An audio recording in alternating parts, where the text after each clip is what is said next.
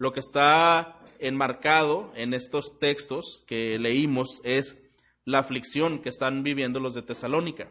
Como ya sabemos, esta iglesia fue fundada en medio de muchas tribulaciones, lo dice en 1 Tesalonicenses capítulo 1, versículo 6. Si quiere escuchar, oír ahí dice, y vosotros viniste a ser imitadores de nosotros y del Señor, recibiendo la palabra en medio de gran tribulación, con gozo del Espíritu Santo. Entonces, si uno de los temas que predomina en esta carta es la tribulación, la aflicción, eh, todo aquello que tiene que ver con oposición, con resistencia, con sufrimiento, con sacrificio. Y hermanos, el tema del sufrimiento no solo es tocado en esta carta, por supuesto estamos analizándola y vamos a ver lo que el Señor tiene que decirnos de este tema, pero si somos conscientes, el tema del sufrimiento es un tema que se expande por todas las escrituras. ¿Estamos de acuerdo? Por todas las escrituras vamos a ver este tema, desde el Antiguo hasta el Nuevo Testamento. Vamos a hacer un pequeño recorrido a manera de recordatorio Empezando en Génesis, es apenas el inicio del dolor y la caída del ser humano, y ahí nos habla de, de mucho sufrimiento por desobediencia del hombre. Cuando pasamos a Éxodo, también vemos cómo se muestra la opresión y la esclavitud hacia el pueblo de Dios de parte de la nación egipcia. Vemos también eh, cómo el pueblo de Dios fue sometido a tareas muy eh, arduas. Lo mismo ocurre los muchos años en el desierto, años de duras pruebas y de un fuerte juicio de Dios por la desobediencia de su pueblo. Si ponemos atención a los salmos, los salmos, además de, que algunos son cánticos, muchos de ellos son oraciones.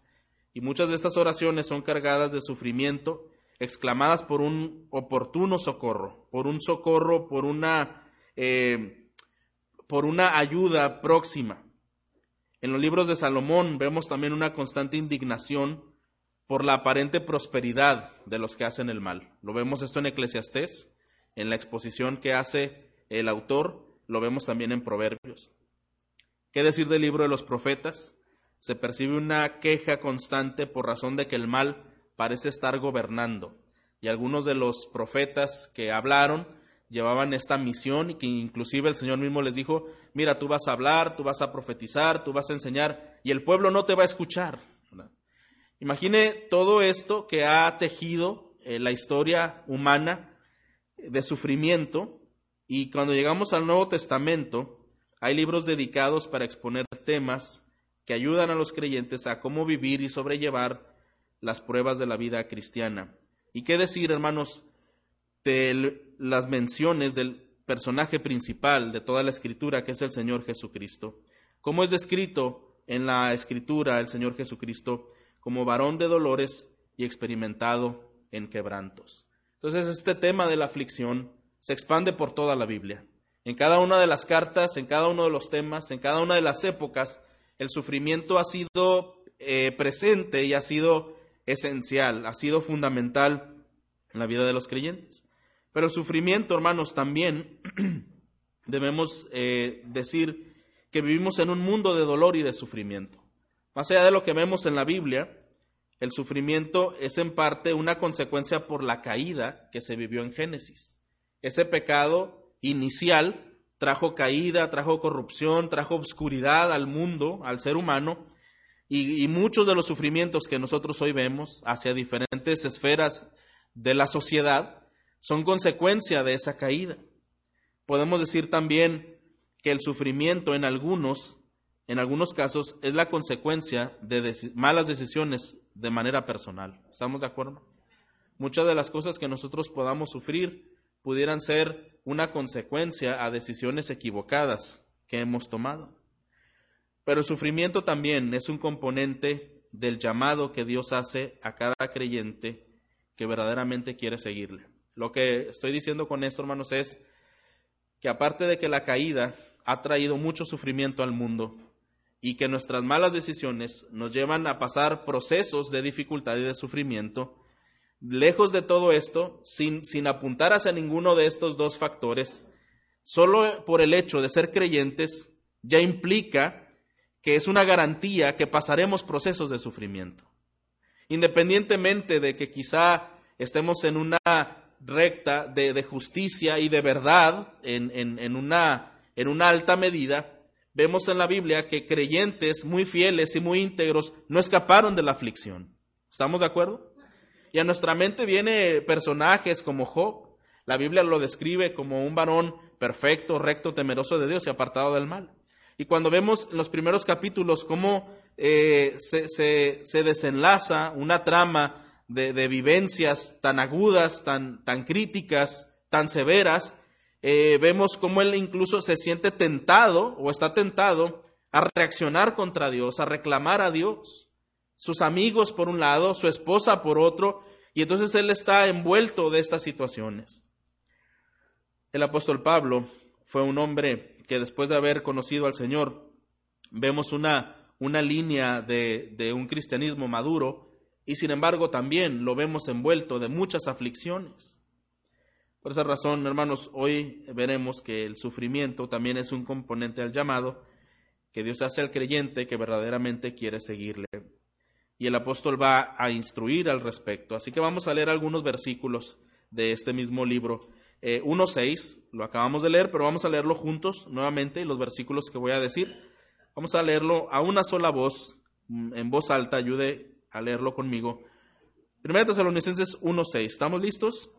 Nos dice, y vosotros vinisteis a ser imitadores de nosotros y del Señor, recibiendo la palabra en medio de gran tribulación, con gozo del Espíritu Santo.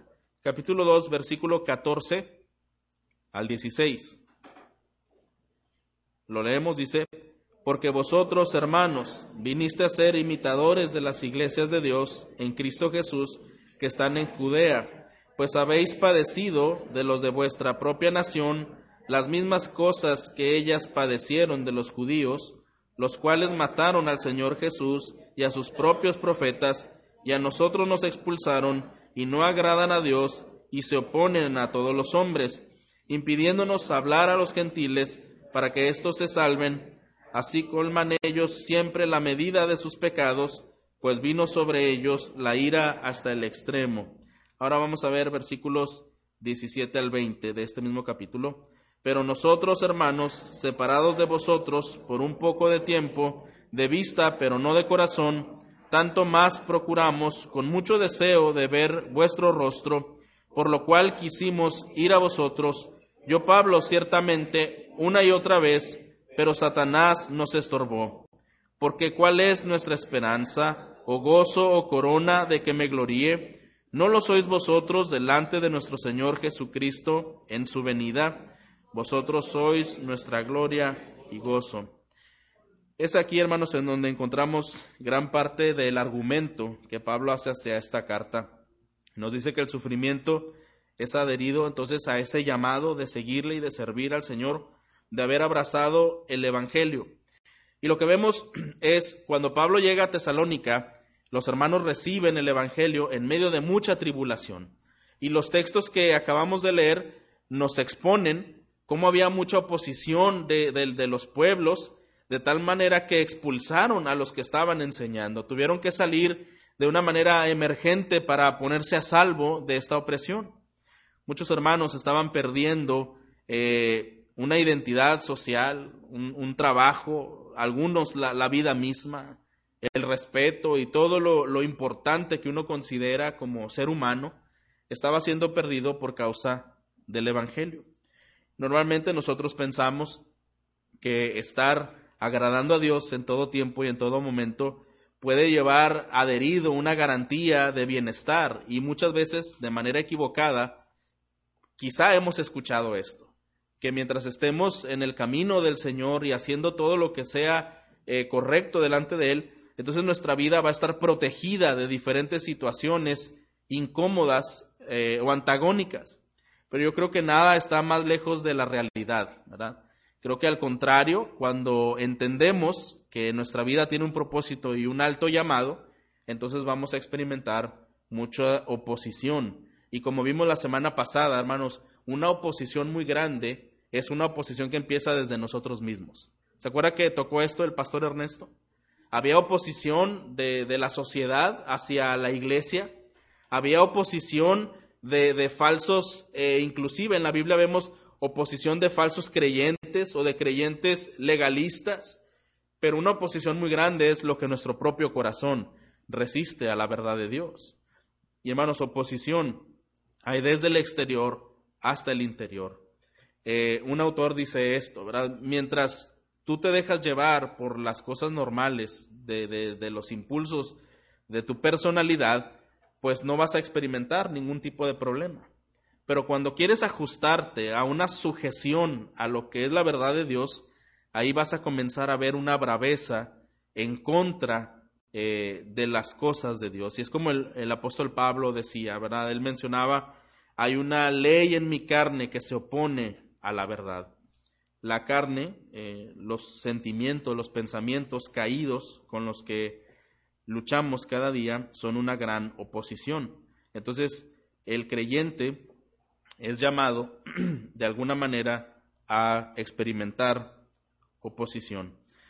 Algo importante vamos a ver eh, que el sacrificio es necesario eh, para el avance del Evangelio. El sacrificio es necesario. En el capítulo 3, versículos 1 y 2 nos dice, por lo cual, aquí está nuevamente Pablo diciendo, no soportarlo más, acordamos quedarnos solos en Atenas y enviamos a Timoteo, nuestro hermano, servidor de Dios y colaborador nuestro en el Evangelio de Cristo, para confirmaros y exhortarnos respecto a vuestra fe.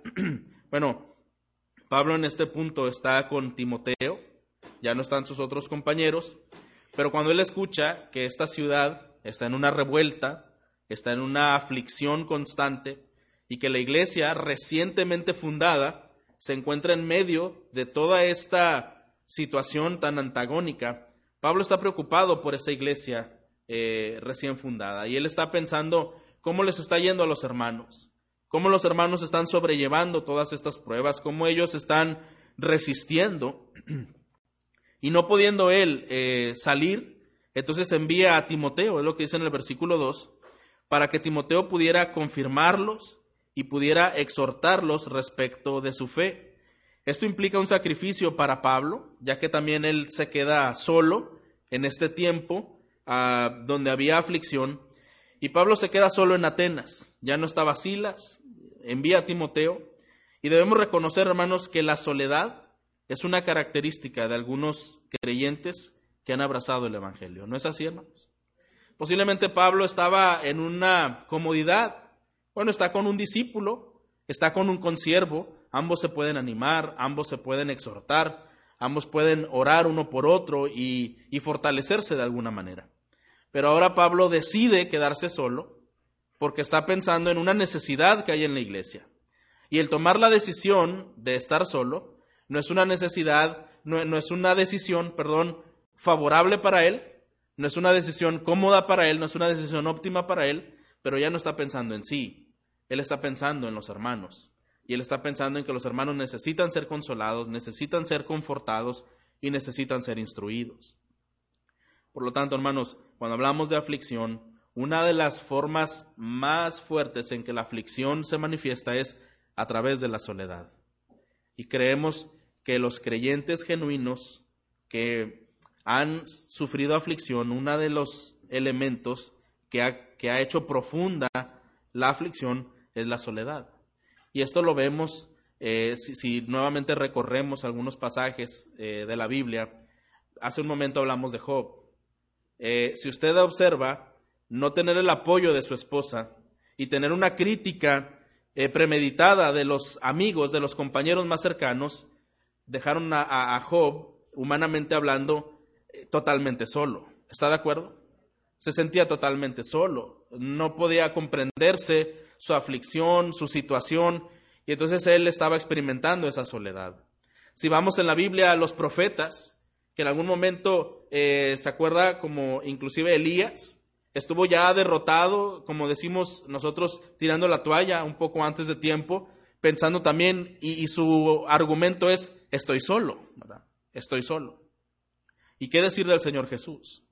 Cuando estuvo en ese tiempo de agonía, antes de ir a la cruz, y pide a los más cercanos que estén con él y que oren con él un momento y lo dejaron solo. Hermanos, hay momentos en la vida cristiana en donde la aflicción se hace presente Y una de las formas en que se hará presente es a través de la soledad. Sin embargo, eh, vamos a entender que esto es necesario muchas veces. Qué, qué terrible es cuando no lo podemos entender de esta manera. Y cuando quizá estamos reclamando y estamos también amargando nuestro corazón y resistiendo a los planes de Dios y decir, es que yo no quiero estar solo, yo prefiero desobedecer, pero al fin de cuentas no estar solo. Bueno, es precisamente, hermanos, que la aflicción es un tiempo de mucha prueba, es un tiempo de mucha prueba que se necesita mucha gracia, se necesita mucha oración, mucha dedicación para poder soportar. En, aras de la soledad, muchas personas han tomado muy malas decisiones. En aras de la soledad, muchas personas han hecho totalmente todo lo que nunca quisieron hacer por el hecho de no estar solos. Entonces, hermanos, la aflicción se agudiza en momentos de soledad y la soledad en sí misma es un, es un ambiente perfecto que incita a desobedecer si uno no está fortalecido en el Señor. Y Pablo decide correr ese riesgo. Dice, bueno, eh, yo voy a fortalecerme en el Señor y voy a sacrificarme en el Señor, pero él está pensando en ese mismo momento en la iglesia de Tesalónica. Ahora, eh, debemos eh, recordar, hermanos, también que este tiempo en el que Pablo está ah, enviando, la característica de estos creyentes que habían asumido el Evangelio es que también estaban teniendo un rechazo de parte de las personas de este lugar. Hay un libro eh, secular que una persona escribe y llama la atención porque la tesis o el desarrollo de su libro dice esto. El propósito de las nuevas generaciones es evitar el dolor y el sacrificio a todo costo. Es, es algo importante, ¿verdad? Dice, bueno, el énfasis de esta era, el énfasis de esta generación es evitar el dolor y el sacrificio de cualquier forma. Todo lo que yo quiera hacer con tal de no sufrir todo lo que yo pueda buscar, todo lo que yo pueda encontrar, siempre y cuando no pueda sufrir. Y otro comentarista dice, la gente que no sabe sufrir vive vidas muy superficiales. Entonces, hermanos, si todo el tiempo queremos rehusar a la soledad, queremos rehusar a la crítica, queremos rehusar a, a los tiempos de prueba y de aflicción y de necesidad, y entonces acudimos a ciertos atajos momentáneos que nos dan un, efecto de, de, placebo momentáneo, al fin de cuentas nuestra vida se vuelve muy superficial. Y debemos de entonces, hermanos, como creyentes, entender lo que estamos exponiendo en esta carta. El creyente, por el hecho de ser creyente, debe saber que en la vida y en algún momento enfrentaremos aflicción.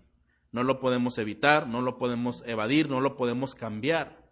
Y si tenemos una mente madura, de acuerdo a la palabra, esto lo vamos a, aceptar eh, a través de, una medida fuerte de gracia en nuestros corazones. Si, pensamos como este escrito, este, este, libro que se escribió, la era secular, y, y, tenemos el mismo pensamiento y tenemos la misma cosmovisión de la gente de nuestros días, entonces haríamos cualquier cosa por el hecho de evitar el dolor y el sacrificio. Pero un creyente es consciente de la realidad que esto no puede ser así, al menos no legítimamente, No, no legítimamente. Los cristianos antiguos eran conocidos por una disposición al sacrificio que conllevaba al sufrimiento.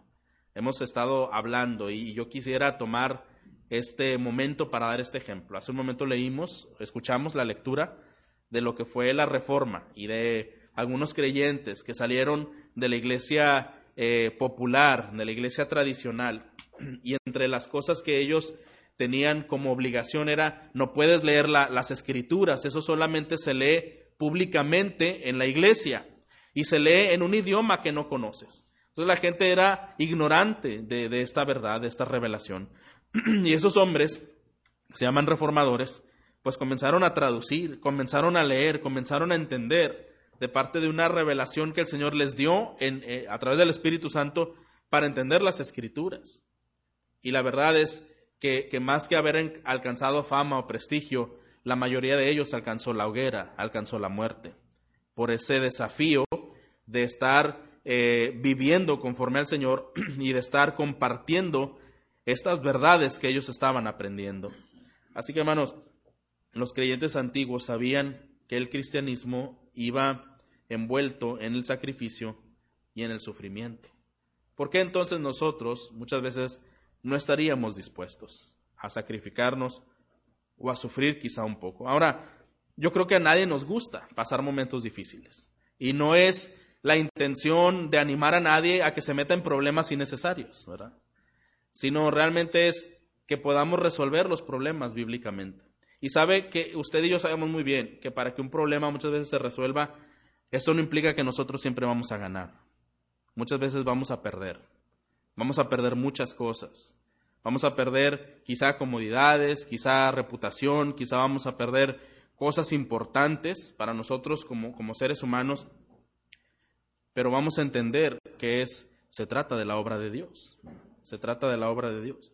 Y es ahí, hermanos, en donde nuestro corazón debe estar forjado a pedir y, dirigido en el Señor a que las aflicciones no pueden evitarse, pero entonces si las debemos de enfrentar, no las enfrentemos de una manera eh, resistente, de una manera eh, quejosa, de una manera desanimada o desolada.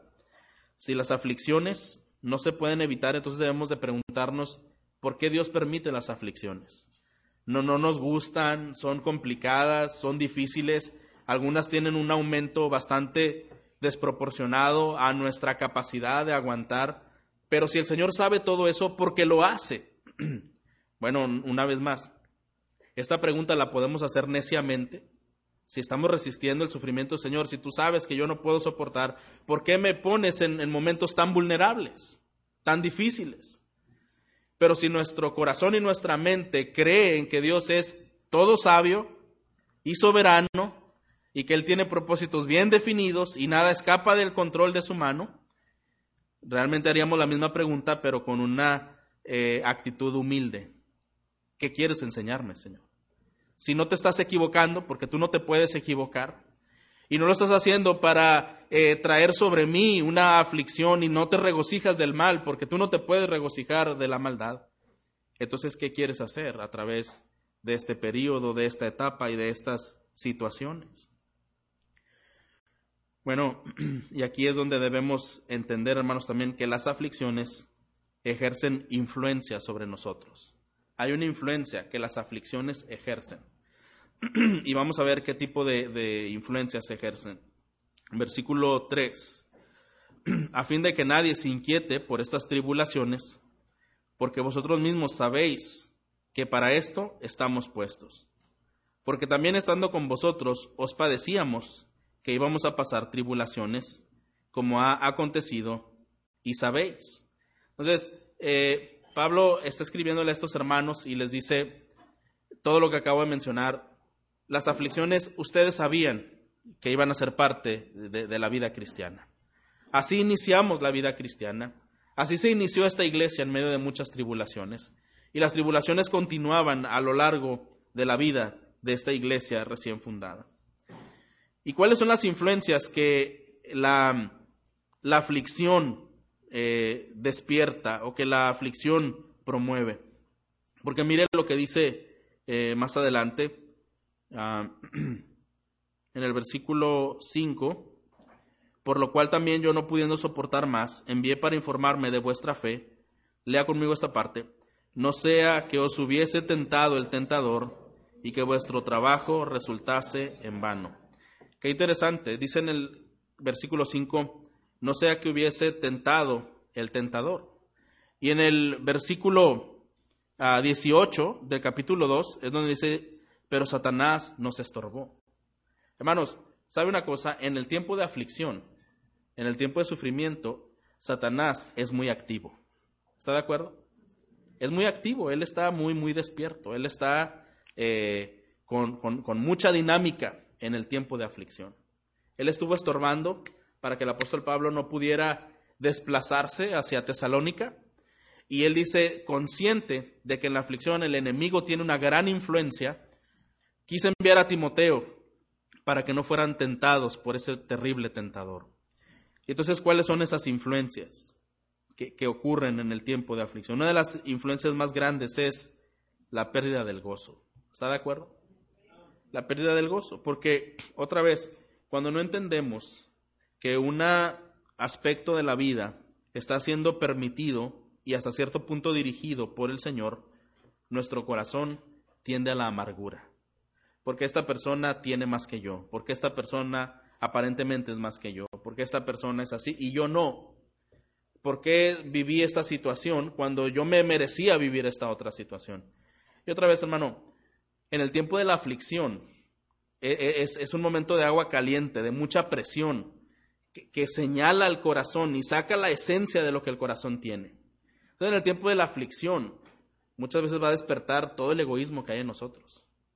Y entonces podemos amargarnos hacia los que están a nuestro alrededor, porque a ellos no les está yendo como a nosotros nos está yendo. Y no somos tan malos como ellos son, aparentemente, ¿verdad? De nuestras malas, malas eh, ideas, ideas eh, muy emocionales y también muy egoístas. Y entonces, esto sucede en el tiempo de la aflicción. Empezamos a sentir amargura, posiblemente otros sentimientos como frustración, en el peor de los casos hasta enojo u odio hacia ciertas personas. Y lo más triste de todo, hermanos, es que todos estos sentimientos no solo se dirigen hacia otros, se dirigen hacia Dios. Finalmente se dirigen hacia Dios. Porque todas esas personas, con su actitud, con su forma de expresión, con, con las malas decisiones, con muchas cosas, están haciéndole un reproche al Señor mismo. Y la pérdida del gozo cuando no estamos en sintonía con los propósitos de Dios y los estilos que Dios usa para llevar a cabo sus planes, es muy común que demos lugar a esos malos sentimientos hacia Dios y hacia otros. Los tesalonicenses estaban en una fuerte lucha de aflicciones y Pablo sabiendo esto, está enviando a Timoteo y dice, eh, quiero que los consueles, quiero que los confortes, porque el tentador seguramente está haciendo muchas cosas en su cabeza, está haciendo muchas cosas en su interior. Y hermanos, ¿Cuántas cosas no surgen en nuestros pensamientos cuando hay momentos no esclarecidos y cuando hay momentos de mucha eh, dificultad? La mente revoluciona a mil por hora y podemos imaginar normalmente y tristemente lo peor en la mayoría de las situaciones. Y es ahí en donde realmente en esos momentos nos damos cuenta de lo que hay en nosotros. Nos damos cuenta de lo que queremos creer, de lo que queremos saber, y todo lo que la aflicción expone finalmente lo que somos. Pero tristemente no solo se queda ahí, sino que mucho de esto que somos lo podemos estar manifestando con lo que hablamos, con cómo nos dirigimos hacia otros. Puede ser que no diga nada, pero simplemente la actitud que yo demuestro, eso habla bastante, ¿no es así? Eh, una total falta de respeto pudiéramos estar haciendo sin, sin emitir ninguna palabra, ¿no? Pero, una vez más, hermano, el tiempo de la aflicción es un tiempo donde el tentador está activo, no solo para descubrir lo que hay en usted y lo que hay en mí, sino también para poder desistir de los planes que Dios ha trazado hacia cada uno de nosotros. Y es aquí donde yo hago una pregunta personal. ¿De qué manera enfrentamos nosotros los momentos de adversidad, los momentos de oposición? ¿Los enfrentamos queriéndolos evitar a toda costa? Los aceptamos de alguna manera, pero buscamos un culpable a quien cargar todo lo que hay en nuestro interior, o sencillamente hemos aprendido, no solo de los hombres que mencionamos que algunos estuvieron dispuestos a morir, sino del ejemplo mismo del Señor Jesucristo, como dice la palabra, que como cordero fue llevado a ese lugar y no abrió su boca. Un momento de introspección, de análisis, de profunda comunión con el Señor en el momento de aflicción. Hermanos, cuando estamos siendo invadidos por diferentes situaciones que están ah, amenazando nuestra estabilidad o nuestra vida personal, más allá de, como se dice coloquialmente, despotrincar, ¿verdad? A diestra y siniestra y el primero que pase es el primero con el que me voy a quejar. Tómese un momento de soledad y de seriedad. Vaya ahí como el Señor Jesús fue a Getsemaní, ¿verdad? Dedique un tiempo a solas y, ore en humildad. Y expóngale al Señor esa necesidad que usted no puede cargar. Y expóngale lo frágil que usted se siente y que usted es, y cómo el enemigo está trayéndole tantas, tantos pensamientos y tantas situaciones. Hace un momento se mencionó acerca de Martín Lutero. Me llama la atención que para algunas personas llegaron a creer que él era un loco. Él llegó en algún momento a, sentir tanta invasión por la presencia de Dios, tanto amor por el Señor. Y cada vez que se adentraba en, la Biblia, pues imagínese haber traducido una Biblia completamente, con todo lo que eso conllevaba. Y, cada vez que él se adentraba más a su estudio profundo de la palabra, más indigno se sentía, más pecador se veía, más entendía cómo era su relación hacia Dios. Y dice que en algún momento dijo, yo siento una especie de odio hacia Dios porque Él es tan santo. O sea, no, malinterpretemos esas palabras. siento que, que es tan, tan perfecto que realmente cada vez que lo entiendo más, me sumerjo en la necesidad y en, la miseria que soy yo. Entonces, entre más eh, destaco ese destello de gracia, de luz, de bondad que es Dios, peor pecador soy, Y, y me quedo viendo lo miserable que soy. Y en mi humanidad, esto no me gusta. Porque hermanos, como humanos queremos pensar que somos buenos, ¿verdad? Eh, que tenemos ciertas virtudes, pero cuando vemos en la palabra de Dios, la realidad nos dice otra cosa. Las pequeñas, los pequeños actos buenos que podemos hacer en esta vida son también provocados por su gracia. Y entonces, eh, pensamos una vez más, la lucha que vivimos como creyentes, una de las mayores es en el interior, porque el tentador se encuentra activo en el tiempo de la aflicción. Una de las influencias que existe en la aflicción es la pérdida del gozo, la amargura, el resentimiento y el ah, actuar en contra de otros. Pero también, hermanos, eh, esta palabra, consolar, es una palabra que Pablo usaba mucho. En todas sus cartas son halladas más de 50 veces. Es decir, el apóstol Pablo estaba muy claro eh, que el consuelo era necesario para el creyente, precisamente porque el creyente se encuentra abatido de una o de otra forma. Entonces, en todas sus cartas, más de 50 veces se usa la palabra consuelo, y en Tesalonicense solamente se menciona ocho veces. Quiere decir que era un tema importante para él. Aquí, recuerde que este tema se llama consuelo en la aflicción. Y estamos hablando que la aflicción no es opcional, no es tampoco, eh, ah, no hay una forma de evadirla o de evitarla.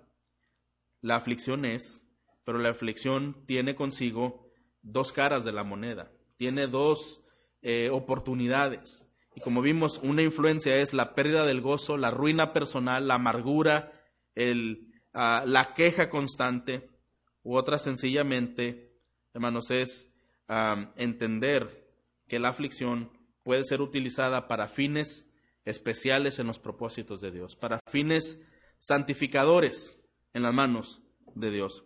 Pablo, preocupado de la aflicción que estaba agobiando a los creyentes en Tesalónica, intenta entonces consolarles. La aflicción puede tener también entonces un resultado positivo, ya que la aflicción, hermanos, puede purificar y puede vivificar a un creyente. ¿Estamos de acuerdo?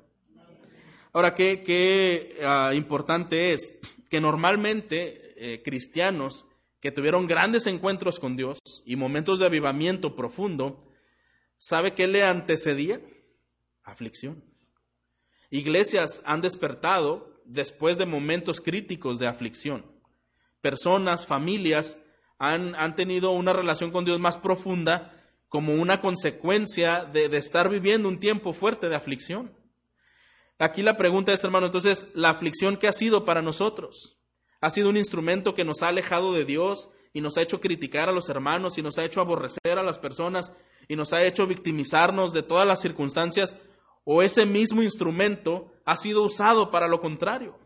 Ha sido la aflicción el instrumento que Dios ha utilizado para revelarnos nuestro egoísmo, revelarnos nuestra incapacidad, revelarnos nuestra miseria, acercarnos a Él de todo corazón, acercarnos a Él eh, con, con verdadero quebrantamiento y poder tener momentos de comunión muy precisa y muy, muy grande que antes no lo habíamos tenido. ¿Qué es para usted la aflicción? ¿Qué es para nosotros la aflicción? ¿Cómo lo hemos tomado? La aflicción simplemente es aflicción, hermanos. ¿No es así? No tiene un carácter en sí misma.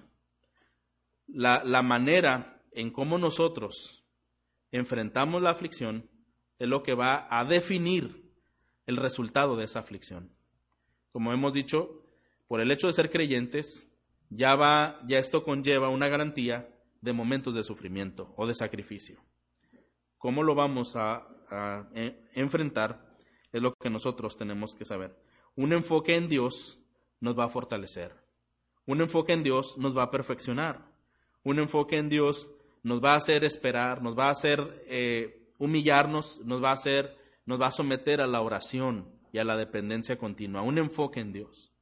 Un enfoque en nosotros mismos nos va a llevar a la tristeza, nos va a llevar a la amargura, nos va a llevar a la frustración, al enojo y a la desolación. Hermano, ¿en quién nos estamos enfocando? Pablo estaba preocupado por Tesalónica. Los hermanos seguro están en un bombardeo constante. La sociedad, los falsos creyentes, los, los creyentes que quieren imponer eh, ideas como sucedía en todas las iglesias. Y esa persecución por, por muchas áreas, más aparte los propios problemas de sus vidas mismas. Timoteo, consuélales, exhórtales, instruyales de alguna manera que ellos puedan estar en esta línea correcta de pensamiento en el momento de las pruebas. Y fíjense en el versículo 5, Pablo sufría, dice, por lo cual yo no pudiendo soportar más. Él está pensando cómo está yéndole a los creyentes. No puedo pensar cómo Satanás está ganando ventaja de la vulnerabilidad de, de las pruebas en la vida de los creyentes. Dice, ya no lo pude soportar. No pude ir yo, intenté ir y el enemigo se interpuso y no permitió que yo estuviera. Pero entonces fue que envié a Timoteo, no pudiendo soportarlo más. Y mire qué interesante el versículo 6.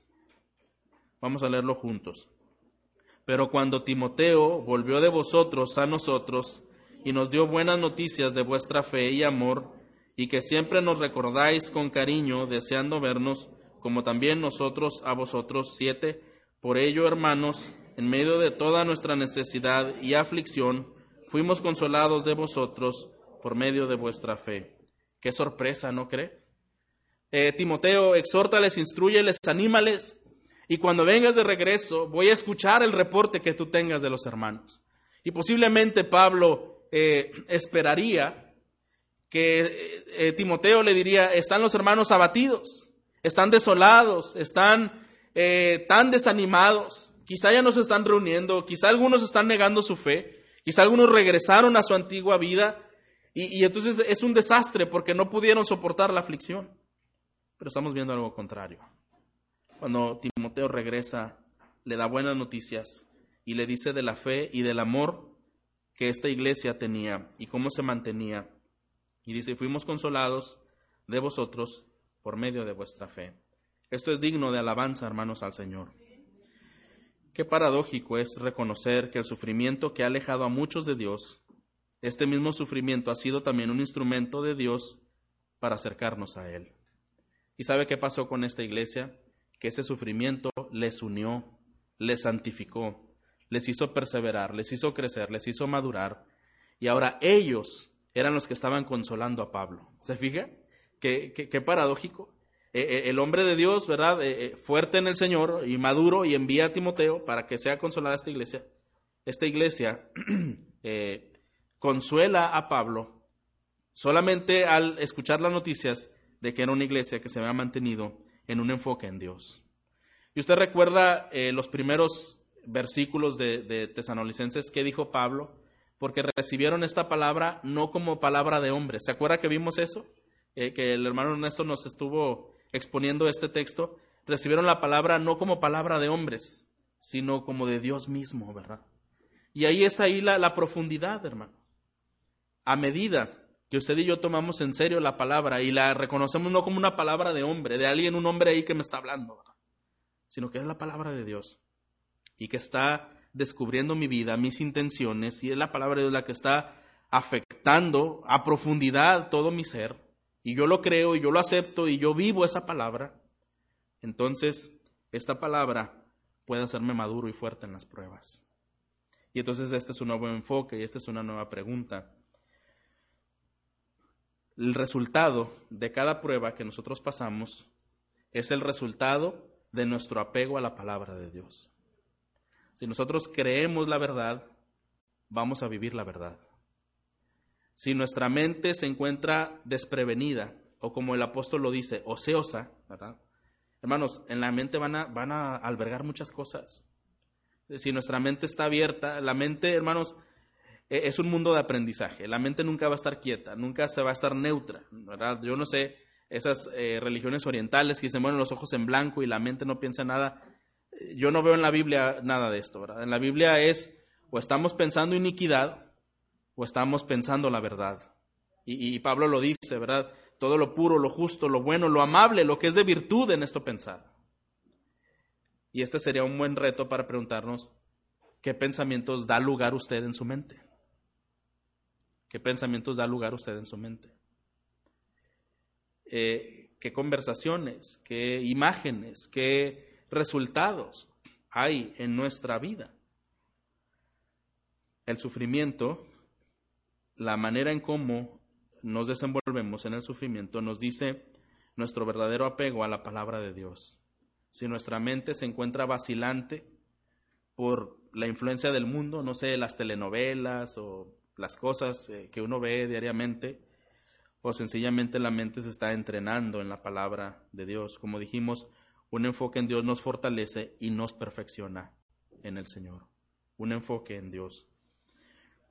Dios eh, destinó, y vamos a pensar en esto un momento, Dios destinó el desierto por cuatro décadas en, su pueblo para probarlo y para purificarlo y para renovarlo. ¿Se acuerda que esto nos dice en, Deuteronomio, no vamos ahí, pero dice, te llevé al desierto para probarte, para saber qué había en tu corazón, para enseñarte y para instruirte. Qué, eh, perfecto es Dios, con tanta eh, intencionalidad que hace las cosas. No llegaron al desierto por un descuido, por una mala ruta, por, por ocasión, como se dice, ¿verdad?, del destino, ah, como si fuera por la suerte, sino que el Señor escogió esa ruta y llevó al pueblo y lo tuvo cuatro décadas completas, dice, para probar tu corazón, para saber qué había en él, y entonces enseñarte, y entonces instruirte, entonces corregirte, ¿verdad? El Señor usó el desierto para desintoxicar a su pueblo de todo el paganismo y la idolatría que había salido de Egipto. Dios es un Dios de propósitos, hermanos. Y si en algún momento usted reconoce estar ahora mismo en el desierto, haga estas palabras suyas. Quizá el Señor lo ha puesto ahí para probar qué hay en su corazón, para descubrir lo que hay en sus intenciones, en su vida pero para purificarlo, para instruirlo, para enseñarlo y desintoxicarlo quizá de pensamientos, de sentimientos, de prácticas, de pecados, de situaciones que usted ha estado eh, arrastrando en su vida. Y el Señor permite la aflicción con un alto llamado. Entonces, hermanos, como creyentes, podemos dejar de ver la aflicción rechinando los dientes, frunciendo el ceño, mirando mal a otros y quizá desplomándonos en una desolación personal y quizá ahora podemos levantar nuestros ojos hacia lo alto, con contrición, con tristeza, con humillación, pero con una búsqueda al Señor y decir, esta aflicción es la que el Señor puede usar para purificarme, para santificarme y para hacerme más como Cristo. Y si no estamos todavía en el desierto, debemos de esperar que el cristianismo tiene como una regla el sufrimiento y el sacrificio. Ese desierto de cuatro décadas pueden ser muchas décadas para nosotros, pueden ser meses, pueden ser semanas, puede quizás toda, quizás ser casi toda una vida terrenal, pero no debemos olvidar que después de ese desierto ellos iban a un Canaán, a una tierra donde fluía leche y miel. Y debemos recordar, hermanos, que por mucho que sean las aflicciones en este mundo, estaremos en un lugar mejor por la eternidad, con el Rey de Reyes y Señor de Señores. No vivamos, hermanos, de una manera arrastrada y apesadumbrada las aflicciones de esta vida. Pidámosle al Señor que nos haga fuertes, que nos haga sabios y que podamos vivir solamente en su gracia para poder soportar y vencer. Hay una frase de un autor, eh, dice lo siguiente, nada más importante que el aprender cómo mantener una vida de propósito en medio del dolor y la adversidad. Nada más importante que aprender cómo mantener una vida de propósito en medio del dolor y la adversidad. Es decir, hermano, que mientras estamos en un tiempo de prueba, algo que nos va a ayudar a mantenernos es recordar que nuestra vida tiene un propósito. Cuando entendemos que nuestra vida tiene un propósito, entonces vamos a ver esas aflicciones, entonces vamos a ver esas adversidades como parte de un todo que van a contribuir para ese propósito. Si solamente nuestra mente está enfocada en lo terrenal, en lo cercano, en lo corto, esas aflicciones son un estorbo para nosotros. No nos permiten ser lo que queremos ser, no nos permiten lograr lo que queremos lograr. Pero otra vez, estamos centrados en nosotros mismos. Pero cuando pensamos que todo gira alrededor de Dios y no en nosotros, y de esas pruebas llegan y quizás incrementan, lo que vamos a entender es que esa parte de ese todo es Dios obrando con sabiduría, con justicia, con rectitud, y que solamente debemos entender que es su propósito, hay un propósito en nuestra vida por lo cual Él está permitiendo estas cosas. Tendríamos que pedir entonces más eh, fortaleza, tendríamos que pedir entonces más humildad, tendríamos que pedir más sabiduría, y si estamos pidiendo y estamos conociendo, esto implica algo, necesitamos consagrarnos más y tener una mayor devoción más tiempo en oración, más tiempo en meditación, más tiempo en reconocimiento de nuestra vida. Porque recuerde que el tentador aprovecha los momentos de debilidad y depresión para engañar y para hacer caer. Por lo que Pablo se preocupaba. Seguramente el engañador, seguramente el tentador, ya está trabajando en la mente, ya está trabajando en estas personas, pero estas personas estaban aferradas a la palabra aferrémonos a la palabra y que en los tiempos de aflicción podamos sobreponernos, podamos exaltar al Señor. El versículo 8 dice, Pablo, una, una conclusión, porque ahora vivimos si vosotros estáis firmes en el Señor. ¿Sabe qué es lo que está diciendo Pablo? Estuve con mucha presión, estuve con mucho dolor y con mucha tristeza imaginando lo que ustedes podían vivir. Pero ahora que escucho de su fortaleza, de su fe en el Señor, yo también estoy siendo consolado. Consuelo en medio de la aflicción. Un consuelo que solo viene por medio de la palabra y por medio de la fe en el Señor. Pablo consuela a los de Tesalónica por medio de Timoteo, pero Pablo es consolado por las noticias que Pablo le lleva de regreso. Como el Señor, hermanos, es fiel a su pueblo como el Señor es fiel a los suyos.